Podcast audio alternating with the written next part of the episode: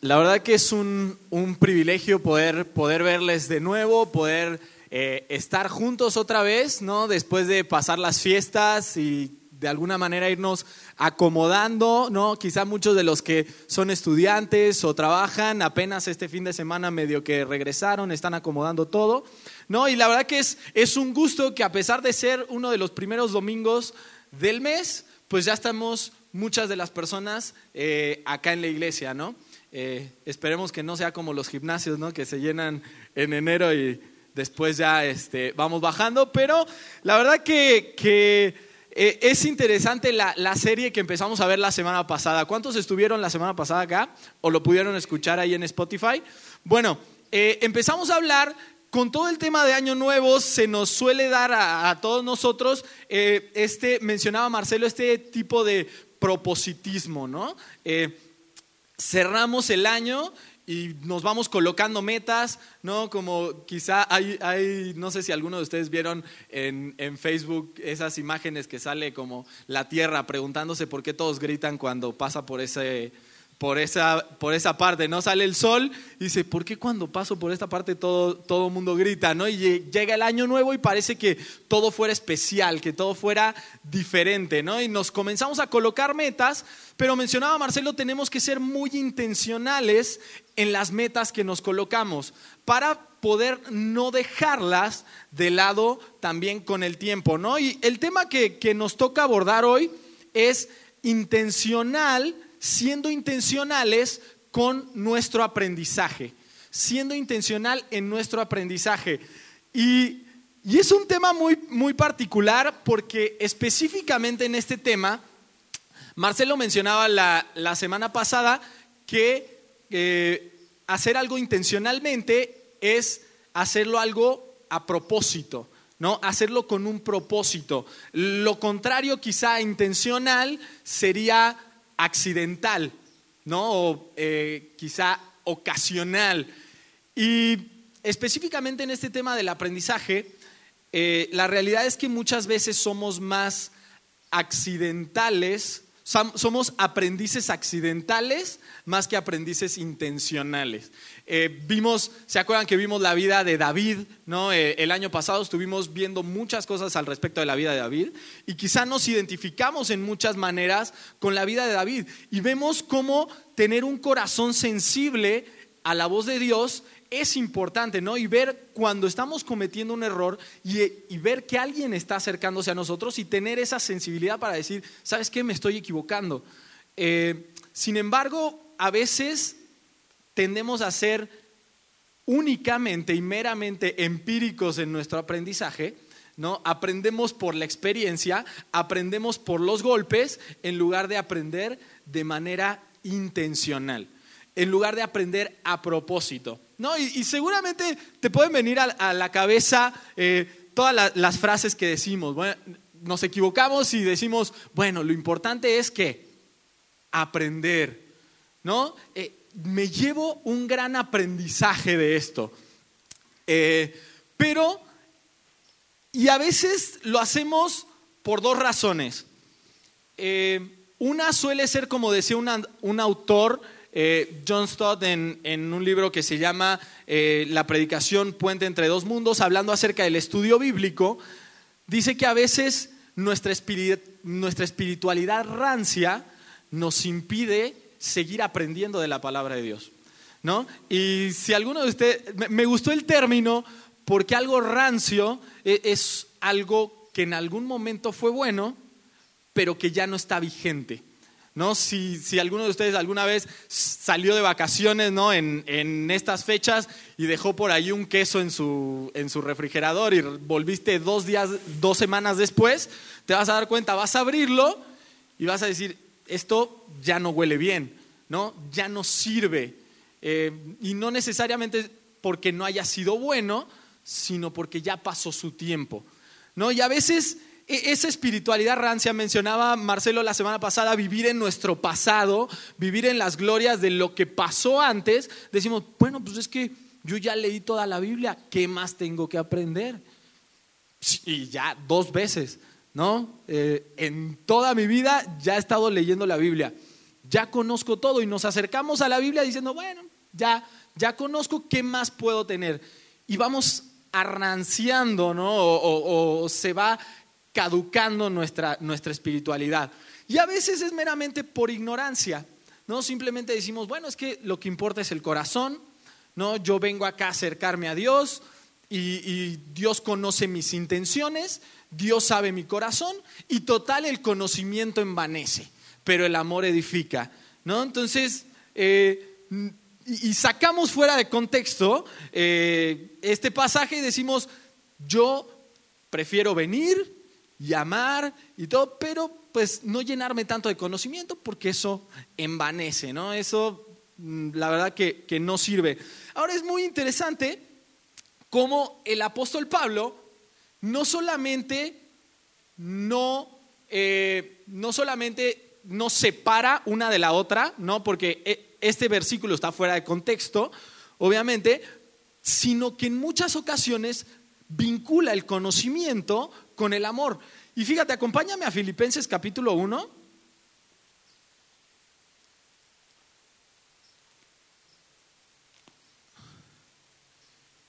Y ahí en Filipenses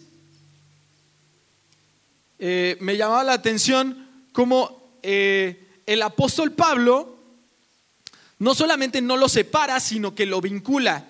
Y está dando un, saludo a, a, la iglesia en Filipos. Y fíjate cómo dice el versículo 9. Dice, y esto pido en oración, que vuestro amor abunde aún más y más.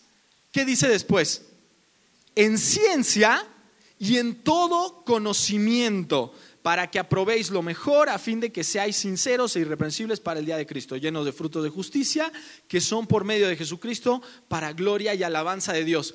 Entonces fíjate cómo menciona que vuestro amor que tienen abunde aún más y más en conocimiento. También comenzando el año pasado, si alguno de ustedes se acuerda, este, recapitulando, volviendo a, las fechas de, enero, ¿no? como te aparece ahí en Facebook, hace un año estabas acá, hace un año estábamos comenzando una serie que tenía que ver con el hecho de poder añadir a nuestra fe, ¿se acuerdan? Tú tienes fe, pero hay que añadir a vuestra fe virtud, conocimiento, dominio propio, paciencia, amor. Y también están vinculados el conocimiento y el amor. Y ahí dice que vuestro amor crezca. Ahora, quiero que te quedes con esta idea central. Un amor que crece es un amor que abunda en conocimiento.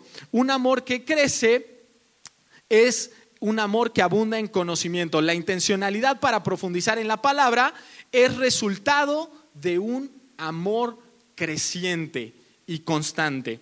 ¿No? Y vamos a ver algunas, algunas cuestiones. En primer lugar, un amor que crece en conocimiento adquiere fundamento y firmeza. No podemos separar el amor, no podemos separar nuestra vida de iglesia, no podemos separar nuestra vida cristiana, nuestra práctica cristiana del conocimiento bíblico. Eh, porque si no sería un conocimiento, sería una práctica sin fundamento, sin base, sin firmeza. Y si no tenemos esa base, ¿qué va a pasar? El día de mañana, cuando estemos a la primera de cambios, vamos a tener y vamos a dudar de cosas, no vamos a saber por qué hacemos las cosas y termina siendo nada más un mero caparazón, no termina siendo mera apariencia. Ahora, acompáñame a Colosenses capítulo 1, versículos 9 al 11. Que eh, si tómate el tiempo después para, para leerlo, pero si te das cuenta tiene características muy similares al saludo que le da el apóstol Pablo en Filipenses. Y fíjate lo que dice, dice, por lo cual también desde el día que lo oímos no cesamos de orar por vosotros y de pedir que seáis llenos del conocimiento de su voluntad en toda sabiduría e inteligencia espiritual, para que andéis como es digno del Señor, agradándole en todo, llevando fruto en toda buena obra y creciendo en el conocimiento de Dios, fortalecidos con todo poder, conforme a la potencia de su gloria, ¿para qué? Para toda paciencia y longanimidad. En otra, en otra versión dice perseverancia, ¿no? De, de esa firmeza que viene de tener un fundamento bíblico. ¿Por qué es importante? ¿Cuál es ese fundamento? Eh, la palabra de Dios menciona en, en muchos lugares como el fundamento de nuestra fe es Cristo. Gracias.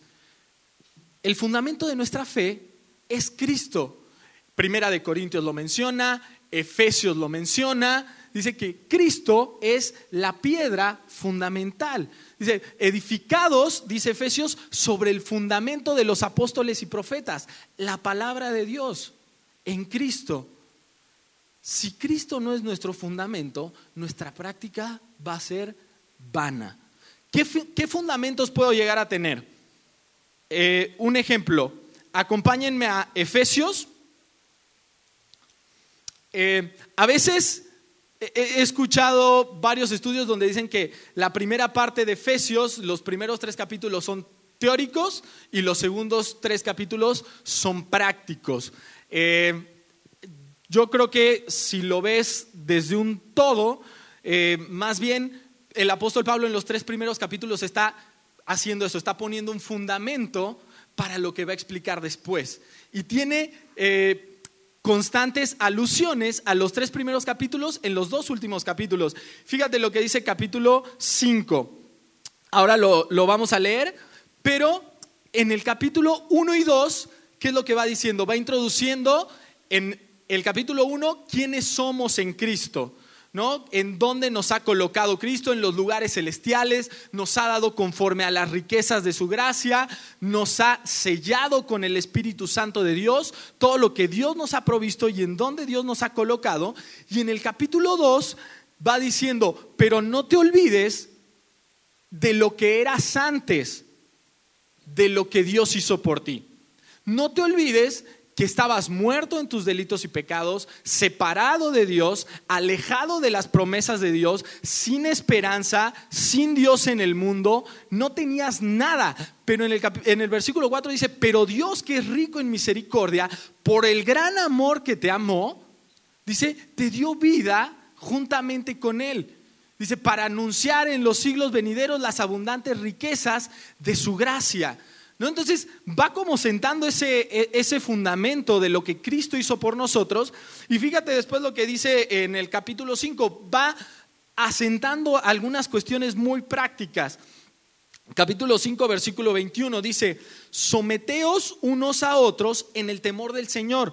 Dice, las casadas estén sujetas a sus propios maridos como a quién? Como al Señor. Dice, porque el marido es cabeza de la mujer, así como Cristo es cabeza de la iglesia, la cual es su cuerpo. Así que, como la iglesia está sujeta a Cristo, así también las casadas estén sujetas a sus maridos en todo. ¿Te das cuenta? Pablo está diciendo, mujeres, sométanse a sus maridos, estén sujetas a sus maridos como a quién? Como al Señor. Así como la iglesia está sujeta a Cristo, así la mujer debe estar sujeta a su marido. Pero también después dice, maridos, amen a sus mujeres, así como Cristo amó a la iglesia y se entregó a sí mismo por ella para santificarla, habiéndola purificado en el lavamiento del agua por la palabra, a fin de presentársela a sí mismo una iglesia gloriosa que no tuviese mancha, ni arruga, ni cosa semejante, sino que fuese santa y sin mancha. ¿Te das cuenta? Cómo Pablo está diciendo, hagan esto, pero háganlo por esto. Ahora, si yo no tengo un conocimiento, respecto a la vida de Cristo, respecto a lo que Cristo hizo por mí, ¿cómo yo voy a poder amar de una manera correcta a mi esposa? ¿Cómo yo voy a poder sujetarme a mi marido, las mujeres?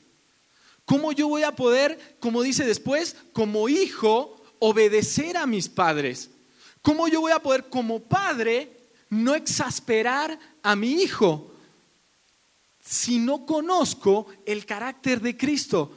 Ahora, eh, hay un, eh, el mismo autor que mencioné al principio, en otro libro dice, la Biblia es el prisma por el cual la luz de Jesucristo se descompone en sus muchos y hermosos colores. La Biblia es el retrato de Cristo. ¿Alguna vez hicieron este, este experimento de, fracción en la, en la prepa secundaria de, respecto a la luz? Pones una luz y tienen un prisma.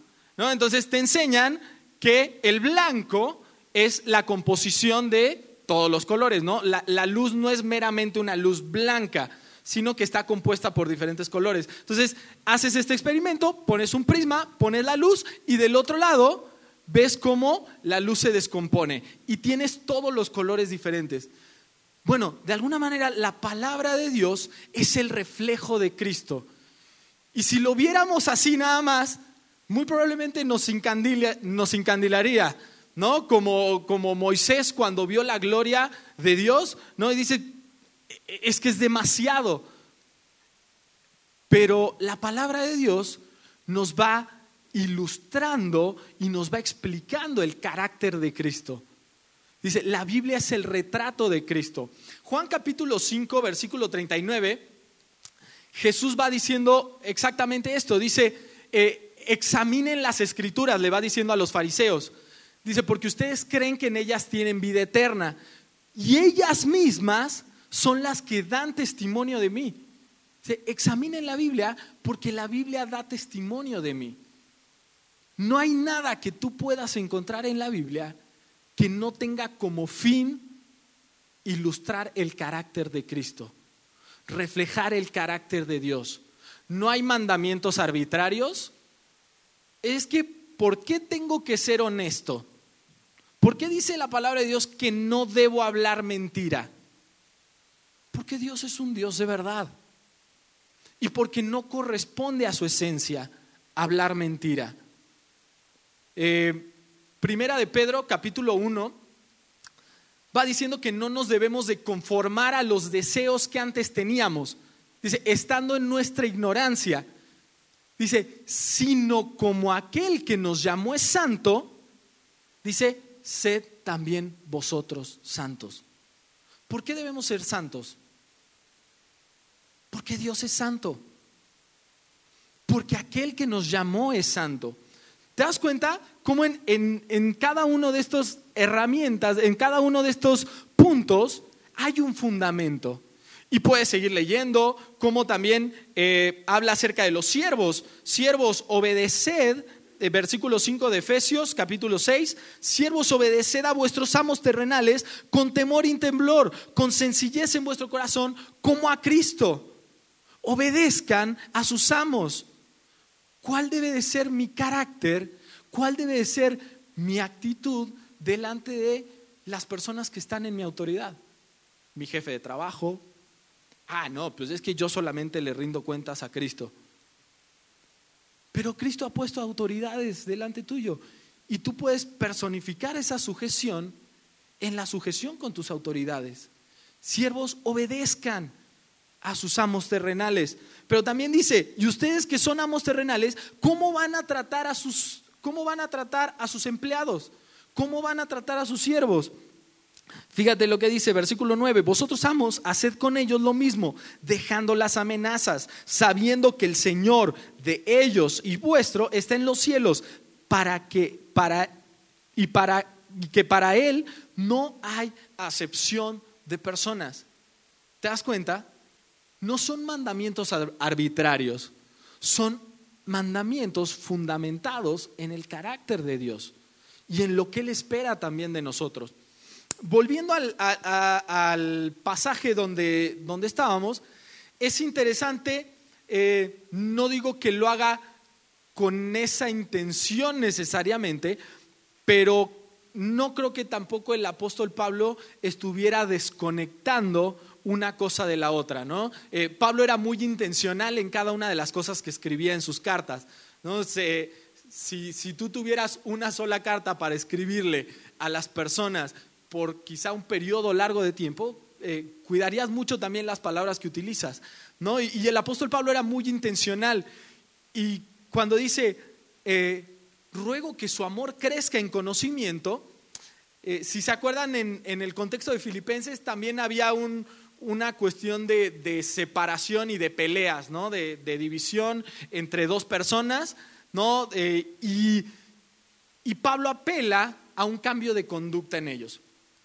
Pero no lo hace sin razón alguna. Fíjate lo que dice, capítulo 2, lo acabamos de cantar. Y específicamente Pablo lo dice con una razón.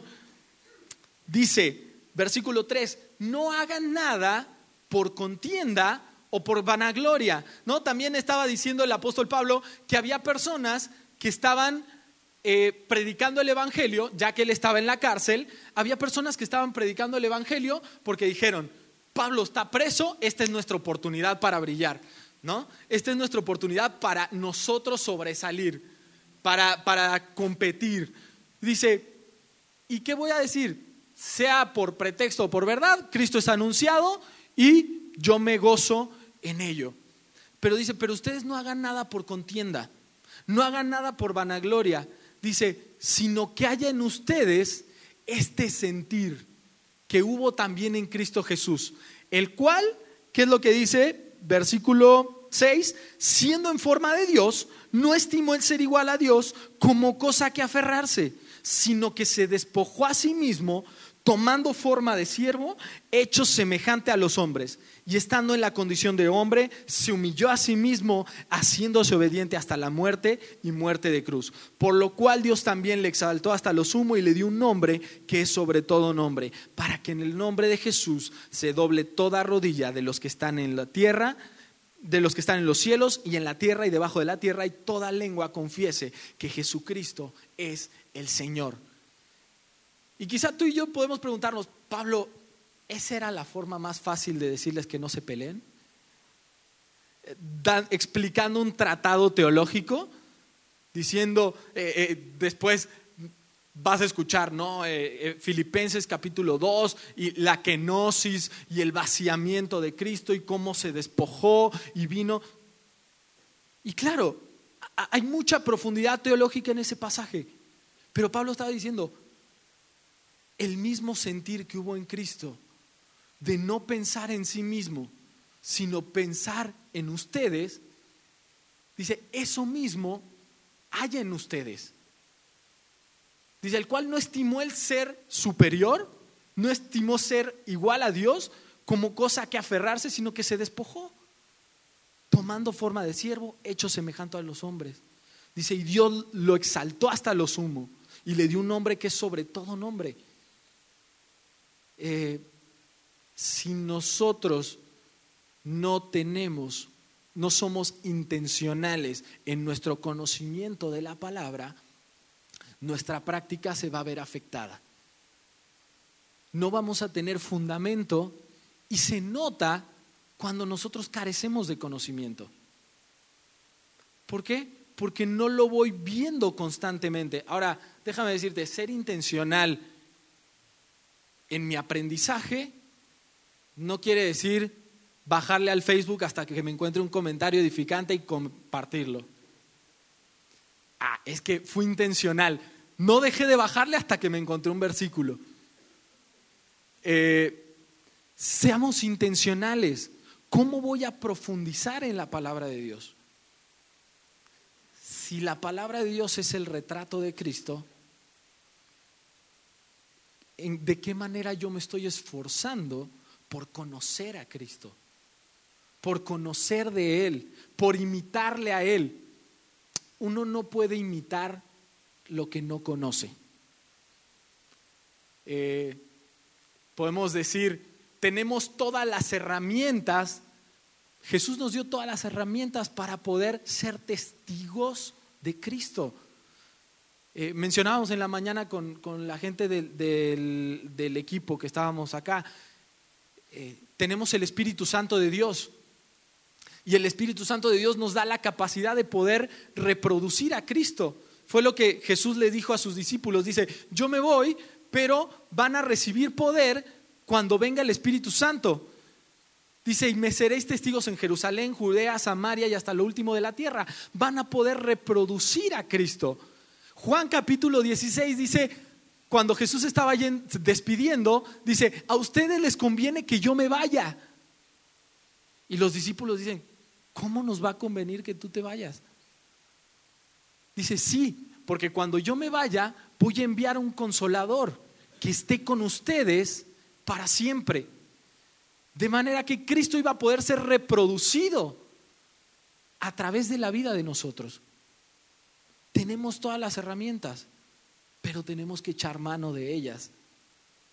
Pongamos diligencia en poder conocer.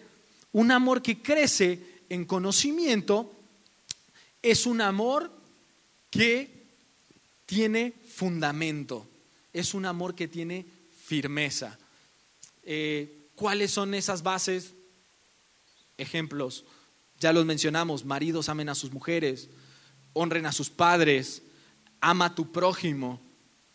Es un fundamento firme, el amor al prójimo, el carácter de Dios, el mandamiento de hacer discípulos, lo hemos mencionado una y otra vez. ¿Qué es lo que Dios quiere que hagamos? Que vayamos y hagamos discípulos, comunicando a otros lo que Cristo ha hecho en nuestras vidas.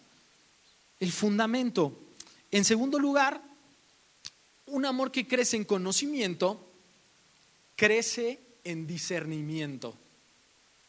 ¿Qué es discernimiento? Eh, fíjate lo que dice Filipenses ahí en el, en el versículo que estábamos leyendo, versículo 9.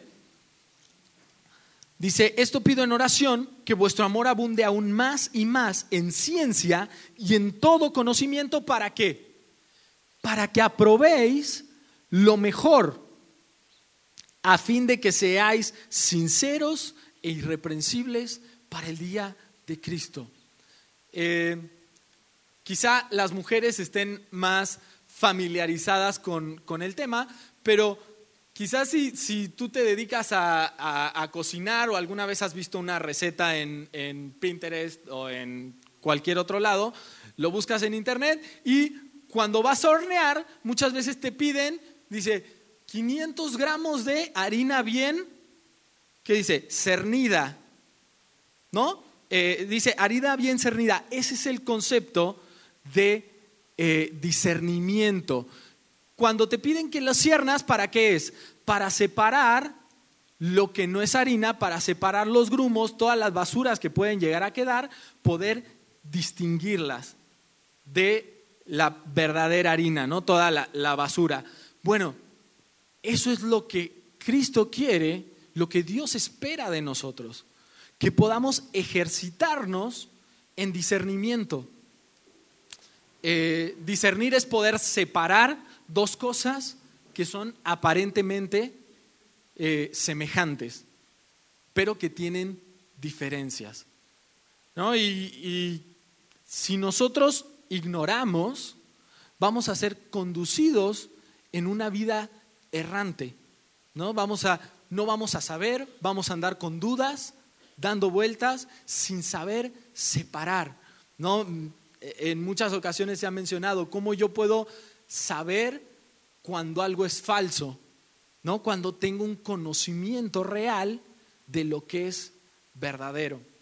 ¿No? Tengo un amigo que una vez eh, llegó a México, ¿no? Él era extranjero y tuvo su experiencia este, express de, de México este, en cinco minutos.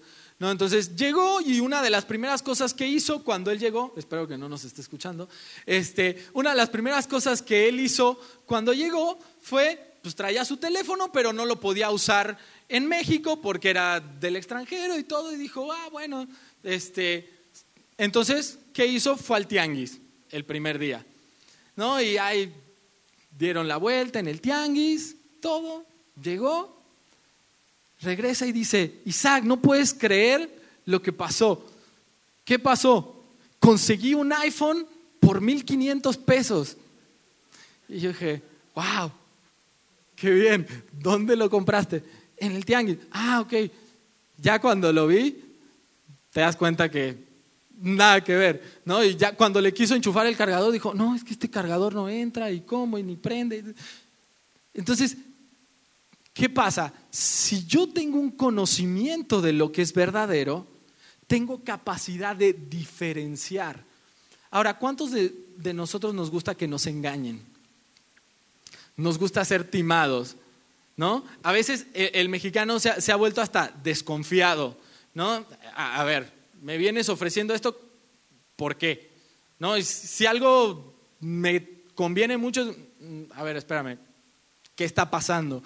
¿No? Y tratamos de separar, tratamos de diferenciar, tratamos de conocer al respecto. ¿no? Si, si estamos en un tema legal, no nos vamos a jugar a lo que desconocemos.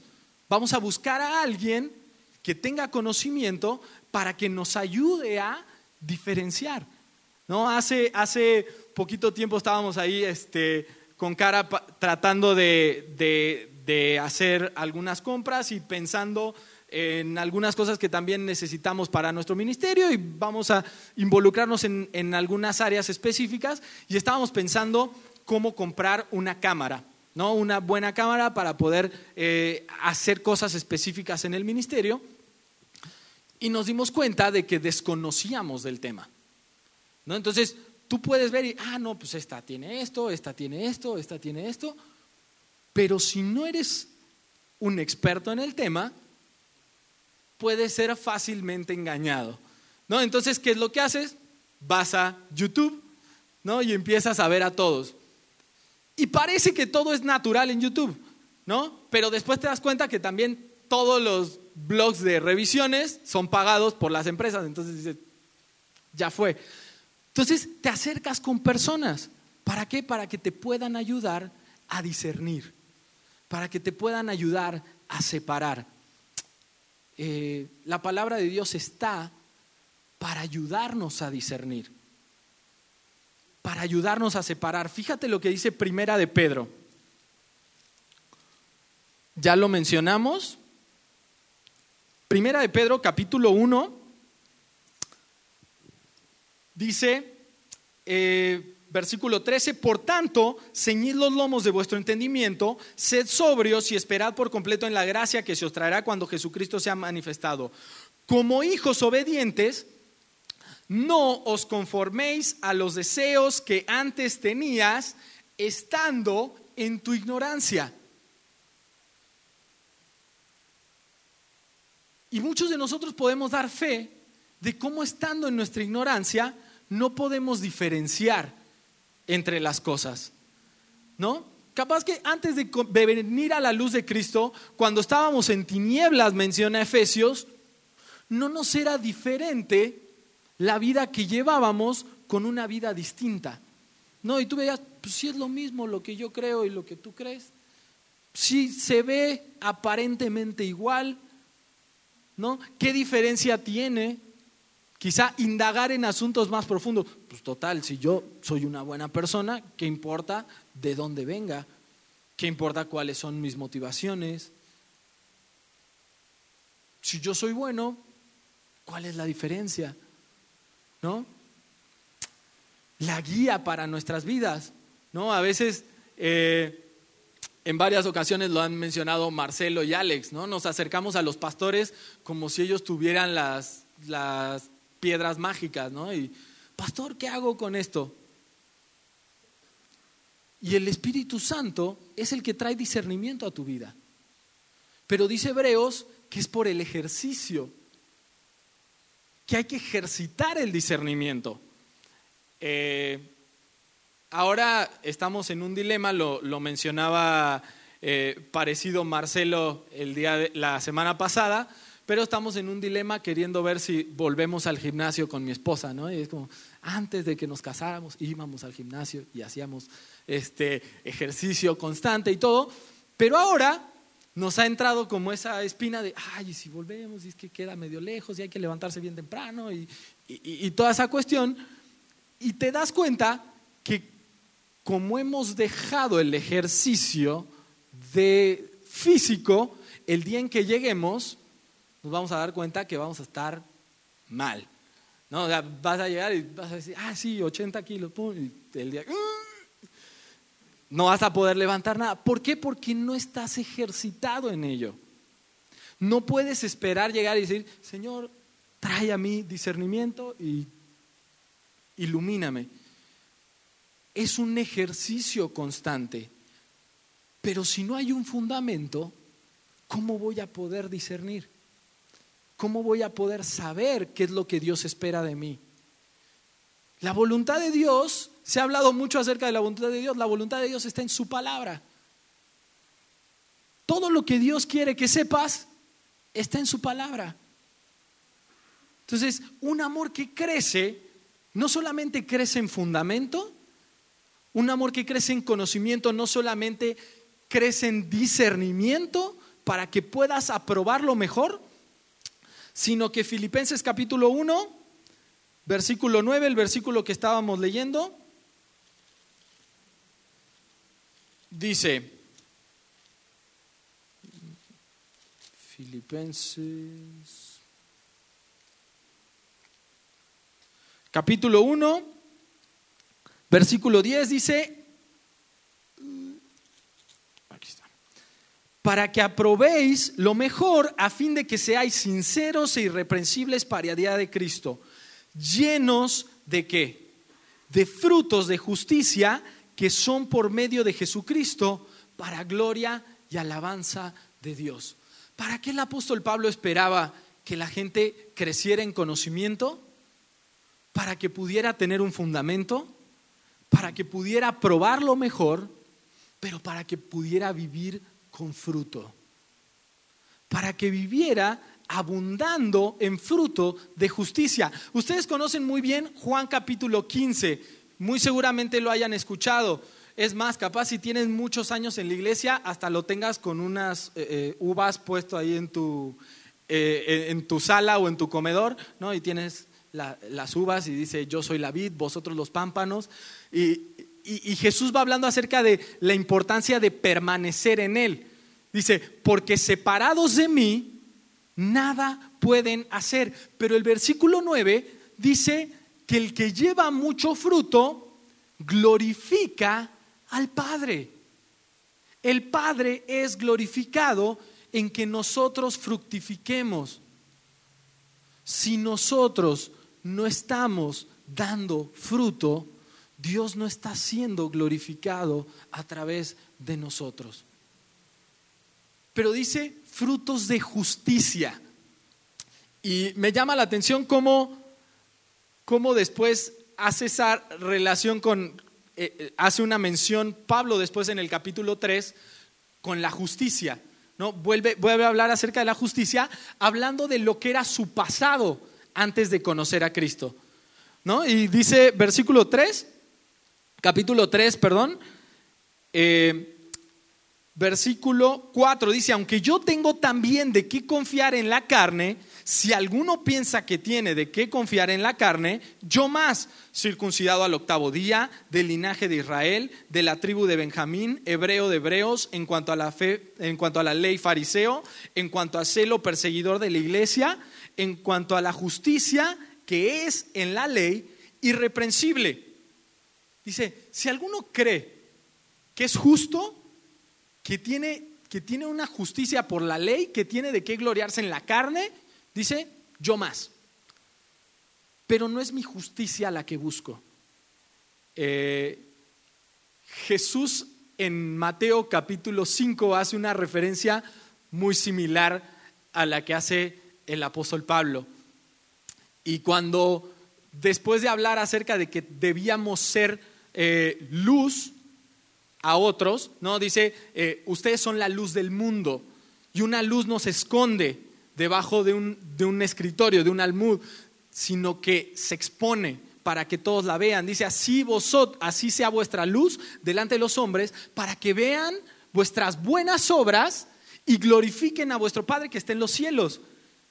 Y después dice que Él no vino a quitar la ley, sino para cumplirla. Dice, y, es importante la justicia. Dice, de hecho, dos versículos después, de hecho, si su justicia no es más grande que la de los fariseos, no pueden entrar al reino de los cielos. Entonces, wow, pero ¿cuál es esa justicia? la justicia, los frutos de justicia que son por el Espíritu. Fíjate lo que dice, esa era mi justicia por la ley. El siguiente versículo, pero cuantas cosas eran para mi ganancia, las he estimado como pérdida, por amor a Cristo. Y ciertamente aún estimo todas las cosas como pérdida por la excelencia de qué? Del conocimiento de Cristo. Jesús, mi Señor, por amor del cual lo he perdido todo y lo tengo por basura. La semana pasada Marcelo hablaba acerca de una perspectiva. ¿Cómo estoy mirando? ¿Dónde tengo mi mirada? El apóstol Pablo dijo, tengo todas las cosas por basura. ¿Por qué? Porque lo más importante para mí es llegar a conocer a Cristo de una manera intelectual, pero de una manera experimental. Dice después, y la participación de sus padecimientos. Poder encarnar la vida de Cristo. Fíjate lo que dice después. Eh,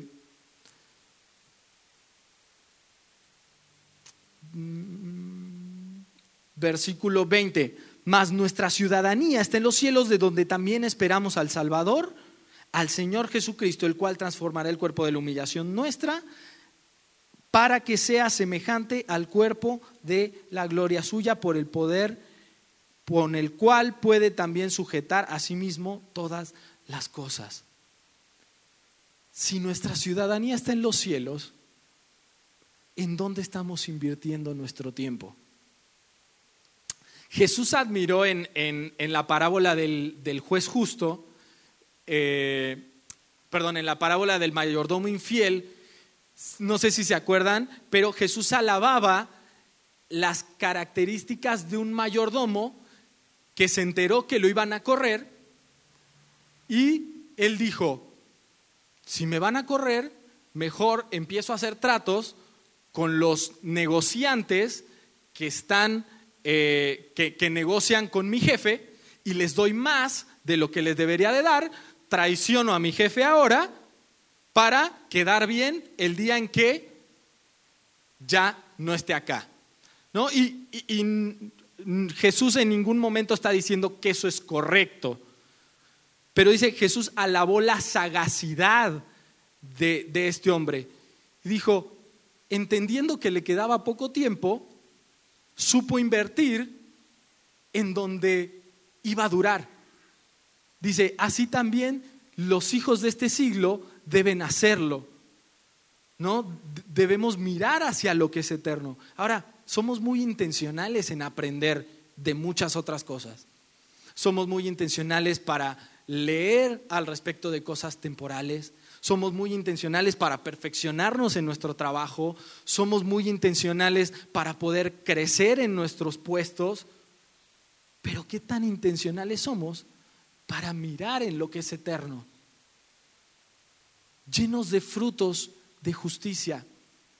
Eh, un árbol solamente puede dar fruto de aquello que es la raíz.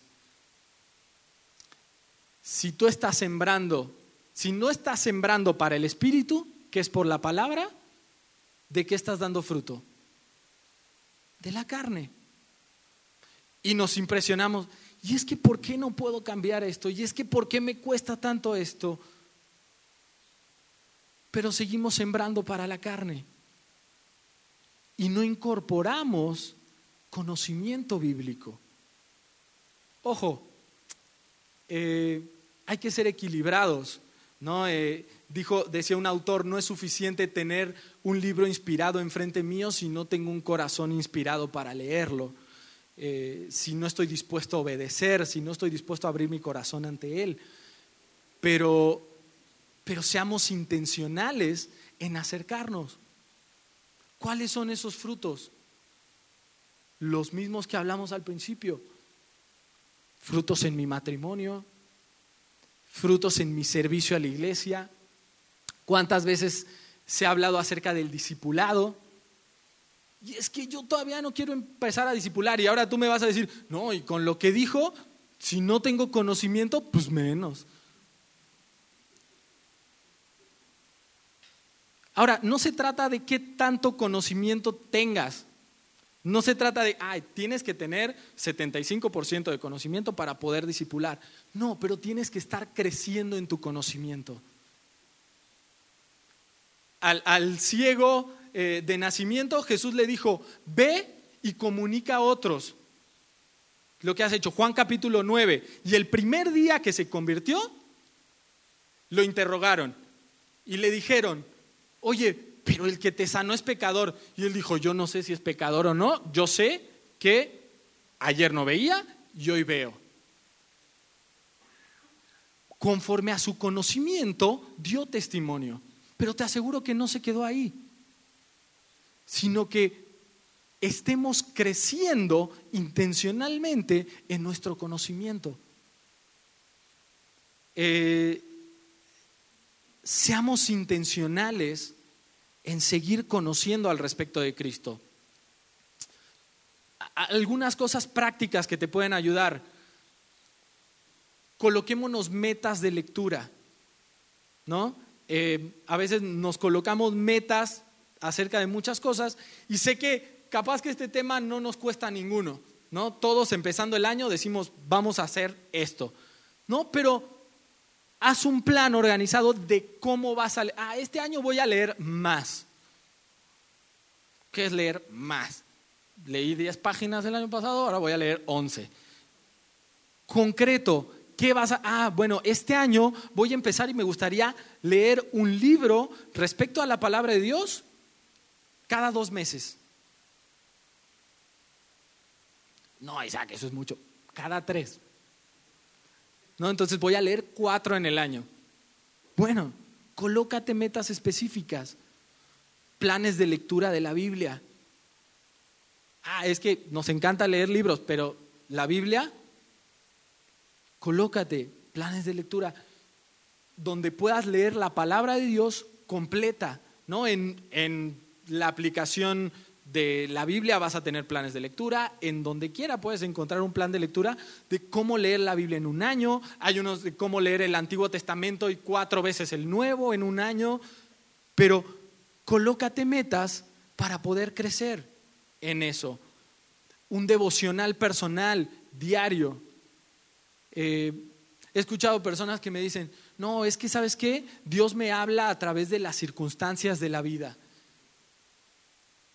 Qué bueno que aprendes empíricamente, pero sé intencional en tu aprendizaje. Eh, Dios no busca hablarte a través de las circunstancias de la vida, Él espera que tú vayas a su palabra y crezcas en el conocimiento. Colócate metas, pero no solamente te coloques metas, rinde cuentas. Los grupos conexión son una herramienta fundamental para desarrollar este hábito de rendir cuentas. Busca una persona dentro de tu grupo de conexión y dile, ¿sabes qué? Este año me propuse crecer en eso. ¿Será que podamos hacerlo juntos y compartimos lo mismo? O si no te animas, pues al menos déjame compartirte lo que yo voy creciendo. Rinde cuentas. Dile, pregúntame constantemente, oye, ¿leíste? Eh, ¿Cómo vas con tu tiempo devocional? ¿Cómo va tu lectura bíblica? En la página de Conexión Vertical hay un devocional también anual, ¿no? Donde tú puedes entrar y dice, miércoles, esta es la porción de la Biblia que toca hoy. Puedes desarrollarlo constantemente, pero rinde cuentas. Repetimos, la vida se hace en comunidad y solos no podemos crecer en nuestra intencionalidad para generar conocimiento. Lo hacemos en comunidad. Los grupos conexión son una herramienta para eso, rinde cuentas. Y por último, no te quedes con la duda, consulta. Habla con personas. Ay, ¿sabes qué? Leí esto, pero me quedé con esto en la cabeza. No me terminó de bajar, pero lo dejamos pasar y ya nunca lo terminamos de aterrizar. Consúltalo. Aquí hay personas que pueden ayudarte. el líder de tu grupo conexión, Personas como Lalo, Marcelo, Alex, están para ayudarte. Y la idea es no quedarnos en eso, sino poder seguir avanzando en ese crecimiento. termino con, con Primera de Pedro.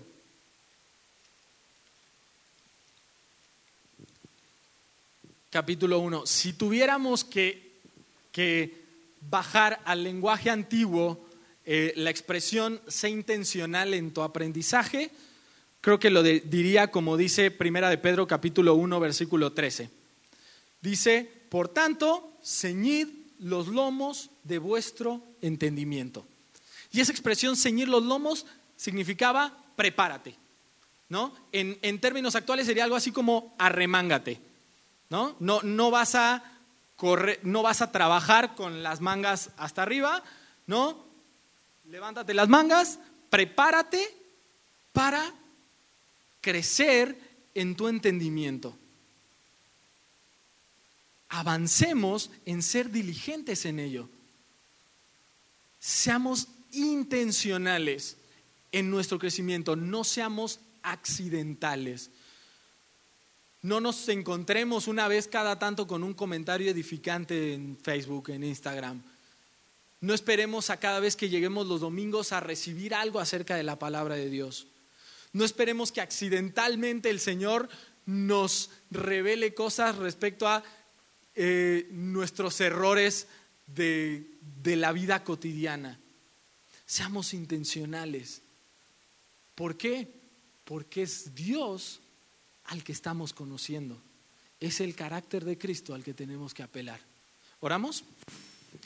Padre bueno, gracias. Gracias porque podemos abrir tu palabra y podemos ser edificados, podemos crecer en ella. Y Dios ayúdanos a poder ser intencionales en nuestro conocimiento, en nuestro crecimiento para poder aprender de ti. Dios, queremos ser cada día más como tú. Gracias en el nombre de Jesús. Amén.